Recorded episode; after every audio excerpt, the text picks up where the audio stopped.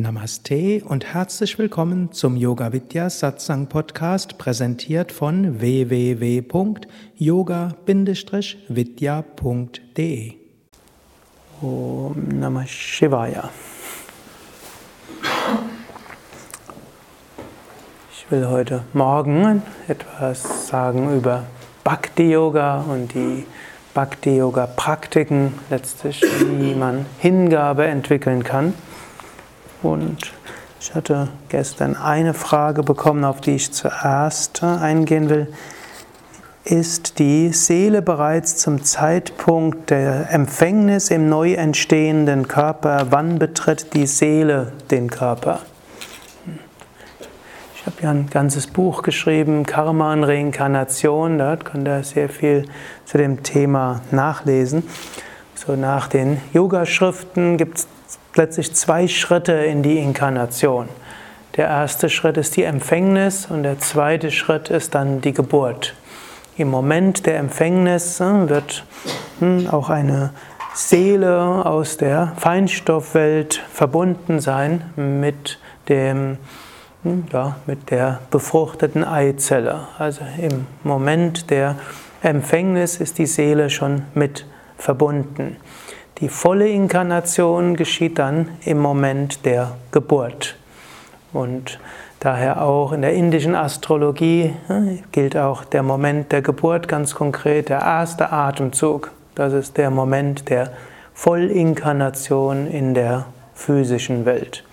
Aber die Seele ist schon in Verbindung im Moment der Empfängnis und man kann sogar sagen, oft ist die Seele schon vor der Empfängnis in der Nähe des Paares und inkarniert sich dann im Moment der Empfängnis.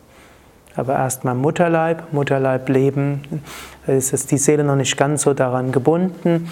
Die Seele kann durchaus Dinge auch wahrnehmen, die dieser zunächst noch Zellhaufen eben nicht wahrnehmen kann.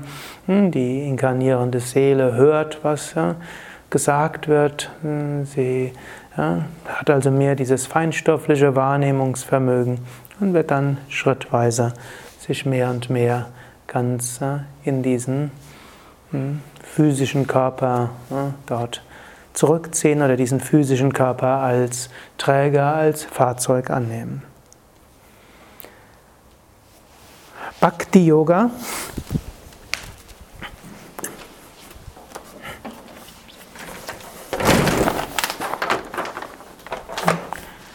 Bhakti heißt Hingabe. Bhakti ist letztlich ein Gefühl, hm, aber es ist mehr als ein Gefühl. Bhakti ist auch eine Lebenseinstellung. Bhakti ist eine hm, Einstellung, wie wir unser ganzes Leben leben können.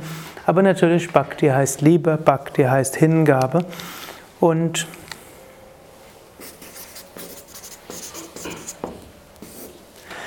Yoga ist ja ein Übungssystem, eine Praxis und daher gibt es viele Praktiken, mit denen wir Bhakti, Hingabe erzeugen können.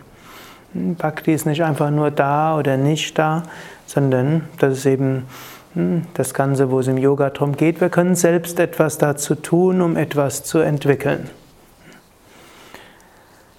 Das ist etwas anders als äh, manche anderen Traditionen. Hm, ich kann mich erinnern in meiner Konfirmandenzeit, da habe ich den Pfarrer gefragt. Ich hatte früher als Kind hatte ich so eine Liebe zu Gott und irgendwo ist die mir verloren gegangen. Gibt es eine Möglichkeit, dass ich die Liebe zu Gott wiedergewinnen kann? Und dann hat er gesagt, da kannst du gar nichts machen. Entweder du hast Liebe, du hast du nicht. Und Liebe zu Gott ist eine Gnade. Es hat mich in eine Verzweiflung gestürzt hm, und letztlich bin ich dem dankbar, denn so bin ich hm, eine Weile später zum Yoga gekommen. Denn da wurde mir diese Antwort nicht gegeben. Natürlich, hm, die, es gibt im Christentum auch eine Menge, die mir eine ganz andere Antwort gegeben hätten. Und es gibt natürlich auch christliche Praktiken, um Hingabe zu erzeugen. Und eigentlich im evangelischen Christentum, auch dort gibt es das. Nur dieser konkrete Pfarrer war so der Meinung, kann man nichts machen. Im Yoga sagt man, man kann sehr wohl etwas machen und da gibt es eben die neuen Formen von Bhakti, die neuen Formen der Hingabe, die die meisten von euch kennen, alle von euch schon gehört haben oder fast alle. Beginnt mit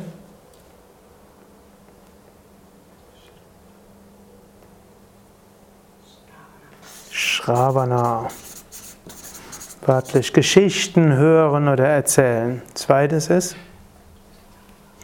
Kirtanam. Kirtan. Kirtan heißt, wisst ihr alle, Mantra singen. Drittes ist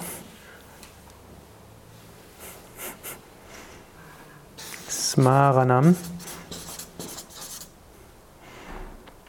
Und das heißt, sich erinnern oder ins Gedächtnis rufen. Das nächste ist Vandanam.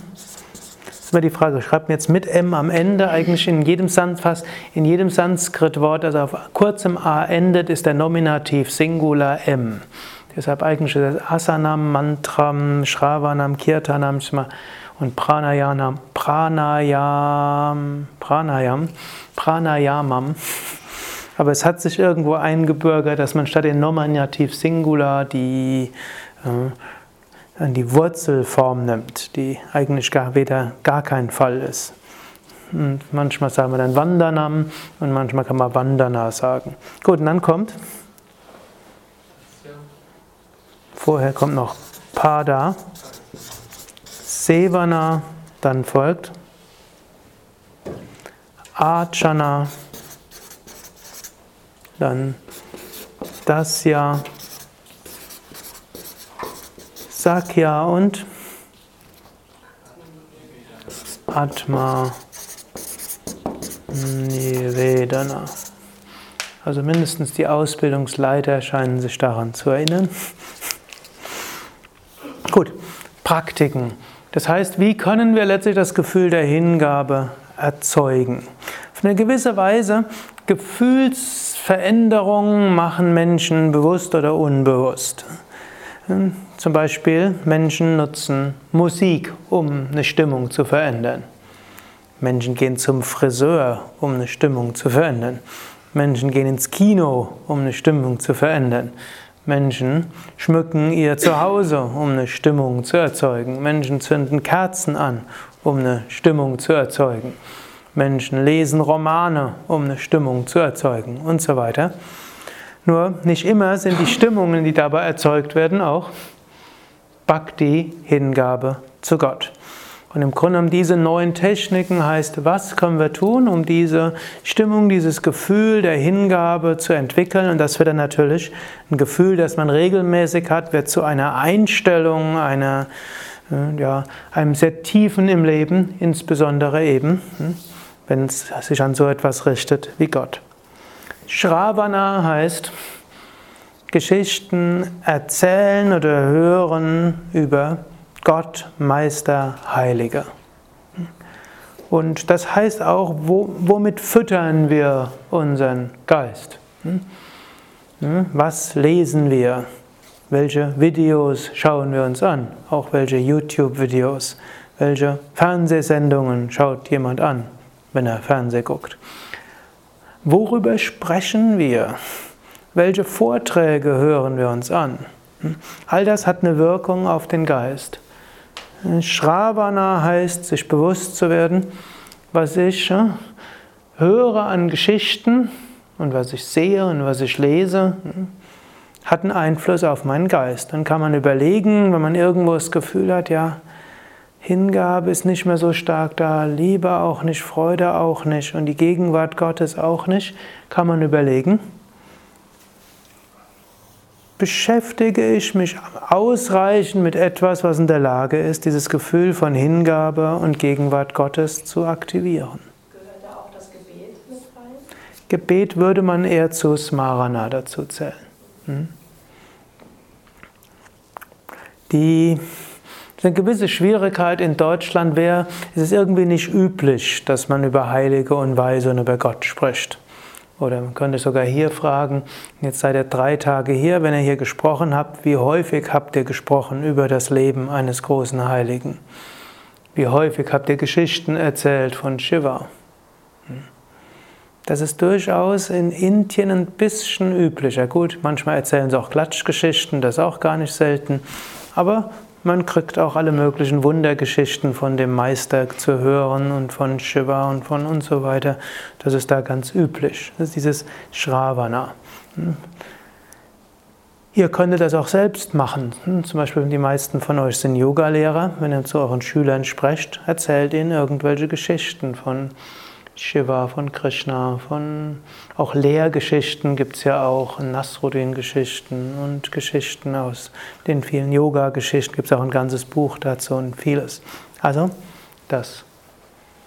Und wenn es einem gerade mal nicht gut geht, nimmt man sich einfach eine Heiligenbiografie und liest sie durch oder kann auch ein YouTube Video anschauen über Swami Shivananda, über das Leben von Swami Vishnu, über Ananda Maima, Ramana Maharshi. Es gibt so vieles heutzutage. Früher konnte man nur jemanden haben, der musste jemand suchen, der die Geschichten erzählen kann. Heute ein paar Klicks im, und man ist im Internet.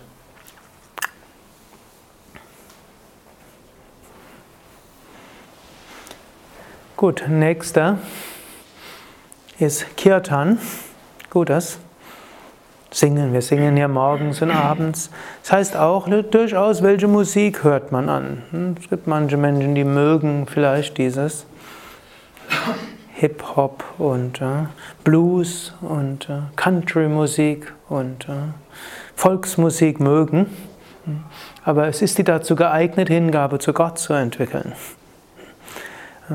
Man kann so sagen, wenn man herausfinden will, ob die Musik geeignet ist, einen zu Gott zu bringen, sollte man den Komponisten dieser Musik das Leben anschauen. Wenn, denn der Komponist und der Musiker, sein Leben wird geprägt sein von dieser Musik. Wenn der im Gottesbewusstsein ist, dann kann man sagen, okay, die Musik, die er singt und spielt, wird vermutlich aus dem Gottesbewusstsein kommen. Wenn aber sein Leben selbst zerrissen ist, hm, dann ist es vielleicht nicht ganz so. Gut, vielleicht hat er auch teilweise einen Zugang gehabt zu einer höheren Wirklichkeit, aber nicht so vollständig. Wenn das die klassische indische Musik, insofern die eben die spirituelle Musik, Mantra-Musik, ist aus Überbewusstsein entstanden. Und auch hier kann man überlegen, ja, singe ich das Richtige, höre ich das, was mir hilft, also an Musik. Das, was man hört, hat einen Einfluss. Gut, manchmal ist man gezwungen. Hm, viele Menschen sind in irgendeinem Arbeitsplatz und typische, das typische Team wird als Hintergrundmusik nicht haben. Shri Krishna Govinda. Hm. Hier im Ashram geschieht es häufiger, aber auch nicht immer. Also immer wieder, hm, weil manchmal wollen die Menschen auch was hören. Und, dann hören manche wollen irgendwo ein bisschen rebellisch sein und dann gerade das machen, was im Ashram nicht angesagt ist. Aber es hat alles eine Auswirkung auf den Geist. Kirtan.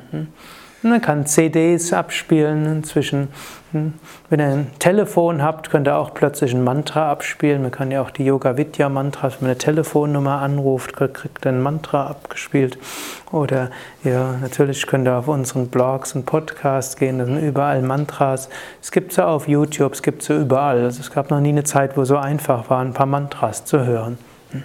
Und natürlich in guter Qualität sind vermutlich weiterhin die CDs unübertroffen und helfen dann auch, wenn man sie sich kauft, dass es diese Künstler auch hm, weiter davon leben können und dass es mehr Menschen gibt, die ihr Leben dem Singen von Mantras auch widmen können.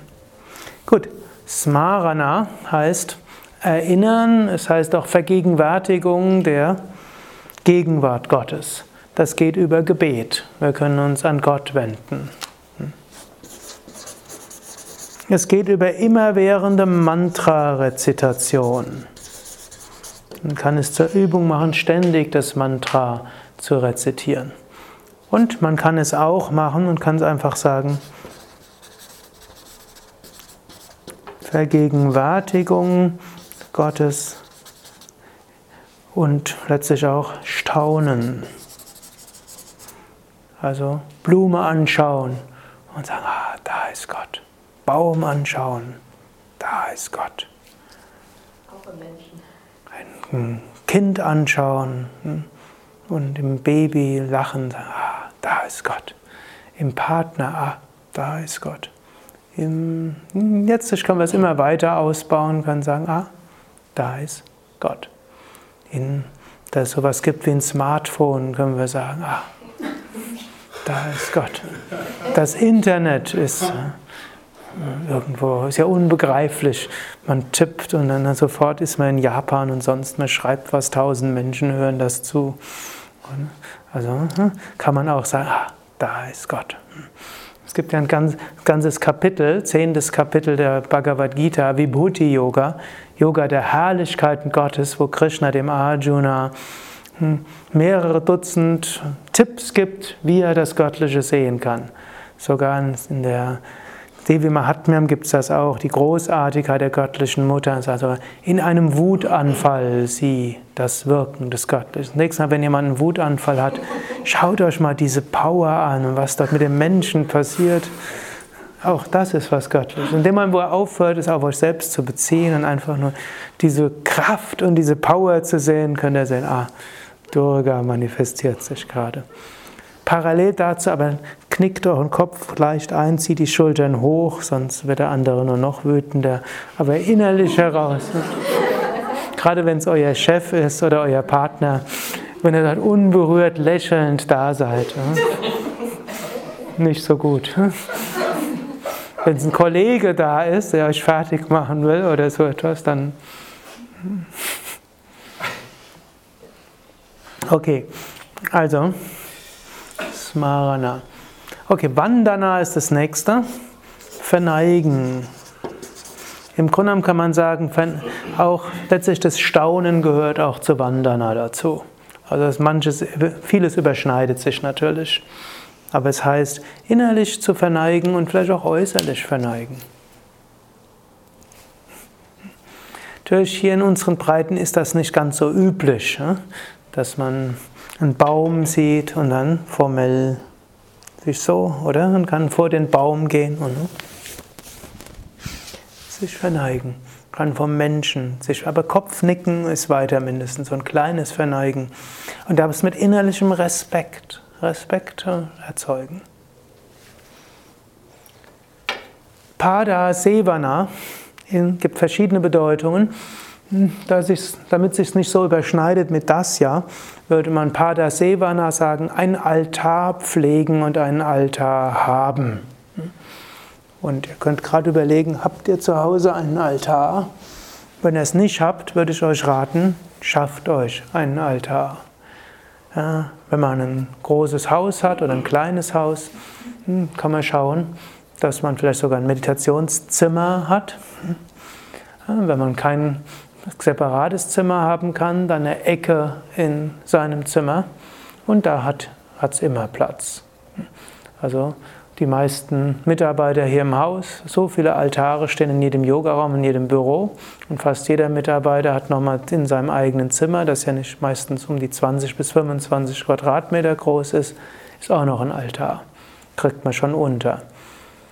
Und hm, auf den Altar stellt man kein Glas Wasser, man stellt dort kein Essen drauf, man stellt auf den Altar selbst keine Uhr drauf, aber das, was für einen heilig ist. Und das, das schaut man dann jeden Morgen an, jeden Abend an. Man verneigt sich davor und man kann davor meditieren, Asanas, Pranayama üben. Und dann merkt man, die Murtis, die Figuren werden aufgeladen mit göttlicher Kraft. Und wenn man dann jeden Morgen und jeden Abend zum Altar hingeht und sich die Gegenwart Gottes dort vergegenwärtigt, das strahlt dann in den Tag aus. Archana ist das nächste, das ist rituelle Gottesverehrung. Hm, da gibt es dann klassische, traditionelle Rituale und ihr könnt euer eigenes Ritual auch entwickeln. Die, die klassischen sind dort Arati, Puja und Homa. Also Arati hm, kennt ihr, machen wir jeden Morgen und Abend. Ist auch nicht so schwierig, könnt ihr auch machen.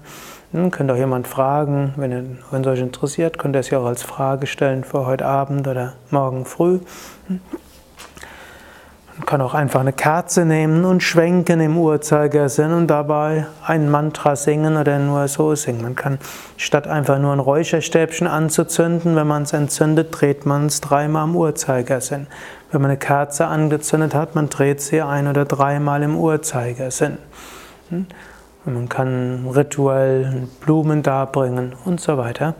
Und es gibt auch Tagesrituale, es gibt Wochenrituale, es gibt Jahreszeitenrituale und es gibt Lebensrituale. Also man kann sagen, man macht etwas morgens, man macht etwas abends, sei es nur eine Kerze zu schwenken. Vielleicht ein Wochenritual, einmal die Woche etwas mehr. Wenn man nicht das volle Arati macht, jeden Tag, kann man sagen, einmal die Woche mache ich das volle Arati. Oder hm, kann ich sagen, einmal die Woche mache ich Puja, mindestens in der Kurzform. Es gibt Jahreszeitenrituale. Seinen Geburtstag kann man auf eine bestimmte Weise begehen. Kann auch das Ritual sein, zu Yoga Vidya, in einen Ashram zu kommen. Man kann äh, Weihnachten feiern, Shivaratri feiern, Krishna Jayanti, Navaratri, Wintersonnenwendetag und dann Tag-Nacht-gleiche Sommersonnenwende. Man kann die christlichen Feiertage, die hinduistischen Feiertage, die Geburtstage der großen Meister so viele Möglichkeiten. Aber es ist etwas Gutes, dass das Jahr irgendwo rituell, und zwar rituell bedeutsam, äh, strukturiert ist. So wir hier feiern Shivaratri, meistens Februar, manchmal auch im März. Wir feiern dann, gut, Ostern feiern wir auch etwas. Dann das nächste wichtige Feiertag ist dann Guru Purnima, dann nein, davor folgt noch Shivananda Mahasamadhi, 4. Juli, dann Guru Purnima, meistens später. Danach folgt Krishna Jayanti im August. Danach folgt Shivanandas Geburtstag im September, Navaratri meistens Oktober. Und dann folgt als wichtiger Feiertag letztlich Weihnachten und äh, Silvester Neujahr. Das sind so die wichtigsten. Äh, einen habe ich noch vergessen. Swami, nee, Silvester Neujahr ist auch Same Vishnadevanandas Geburtstag.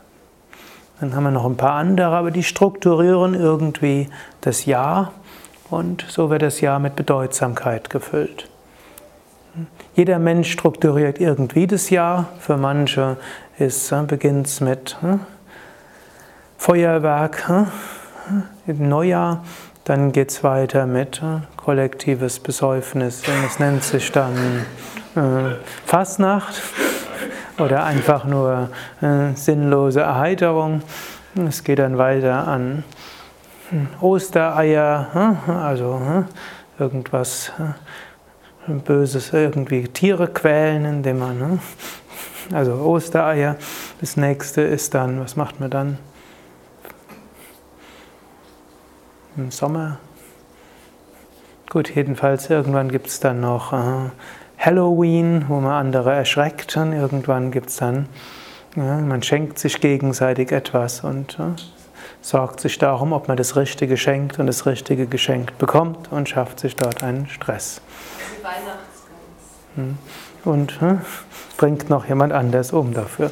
Aber, ich, aber die Menschen strukturieren irgendwie das Jahr und einen Geburtstag gibt es auch. Für manche heißt das fliehen, hm, irgendwo weit weg, hm, aber nicht spirituell bedeutsam, sondern Hauptsache weg. Und für andere ist es irgendwie anders. Ich übertreibe das jetzt. Die meisten Menschen werden auch irgendeinen Sinn bei manchen dieser Feste auch finden.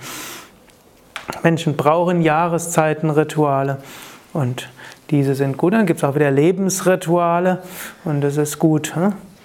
Wenn jemand geboren wird, kurz danach ein bedeutsames Ritual zu haben, ist es hm, eigentlich gut, bei der Einschulung ein bedeutsames Ritual zu haben. Ist es gut, wenn von der Grundschule in die nächste Stufe jemand geht, ein bedeutsames Ritual zu haben. Es gibt die, äh, den Eintritt ins Erwachsenenalter, der früher um die 14 war, ein Ritual zu haben, was jetzt in Zeit der Jugendbeginn ist. Es ist gut, wenn man die Schule abgeschlossen hat, Berufsleben beginnt, dafür ein Ritual zu haben. Es ist gut, wenn man hm, feste Partnerschaft beginnt, ein Ritual zu haben. Und es ist gut, wenn man in die Rente geht, ein Ritual zu haben. Es ist gut, wenn man stirbt, ein Ritual zu haben. Und so weiter. Wenn man es dann noch selber ausführen. Ist gut, wenn andere das Ritual für einen dann machen. Ah. ah. Gut, also in diesem Sinne Rituale. Gut, und die anderen Aspekte können wir dann vielleicht heute Abend hm, kurz besprechen. Ihr könnt heute am Tag auch so ein bisschen überlegen, ob ihr, was ihr von dem vielleicht machen könnt, ob hm, ihr vielleicht auf der Ebene von Shravana, Kirtana, Smarana, Vandana, Pada, Sevana, Archanam etwas in euren Alltag, der für manche am Freitag beginnt, für manche erst am Montag, ob ihr dort etwas mehr integrieren könnt und was davon ihr integrieren könnt.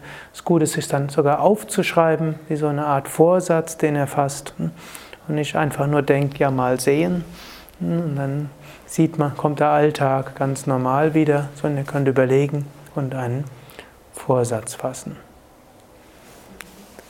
Om Purnamada Purnamidam Purnat Purnamudachyate Purnasya Purnamadaya Purnamevavashishyate. Om Shanti Shanti Shanti. Om. Bolo Satguru Shivananda Maharaj Ki. Jai Bolo Shivishnavananda Maharaj Ki. Jai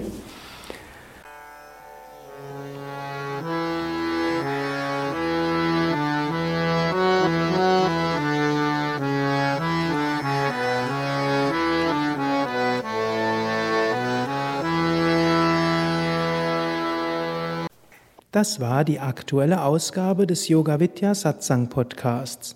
Mehr Informationen zum Yoga über Yoga-Seminare, Yoga-Workshops, Yogakurse, Vorträge zu Spiritualität und Meditation unter www.yoga-vidya.de